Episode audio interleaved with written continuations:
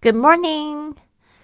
我们今天要讲的是这个 Lesson Two，在飞机上 on the plane 会遇到的一些单词。Number one，aisle，aisle 走道，aisle。Number two，seat，seat 座位，seat。Number three，middle，middle 中间的，middle。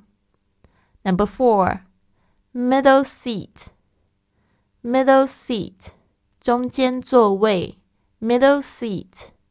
Number five, window seat, window seat, 靠窗座位 window seat.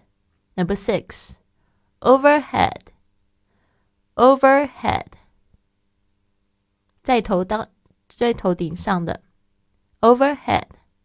Number seven compartment compartment 隔间 compartment number eight overhead compartment 头顶的置物箱 overhead compartment number nine flight attendant flight attendant 空服员 flight attendant number ten air sickness bag, air sickness bag，晕机袋，air sickness bag.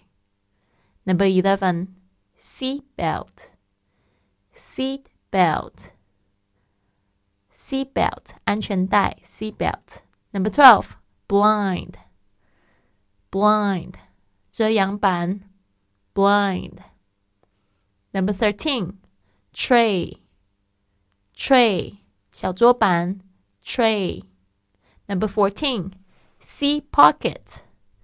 Seat pocket 座位前的口袋 seat pocket. Number fifteen, headphone. Headphone 耳机 headphone. Number sixteen, pillow. Pillow 枕头 pillow. Number seventeen, blanket Blanket 毛毯 blanket。好的，这就是今天的单词。希望晚上在直播间看到大家。I'll see you there.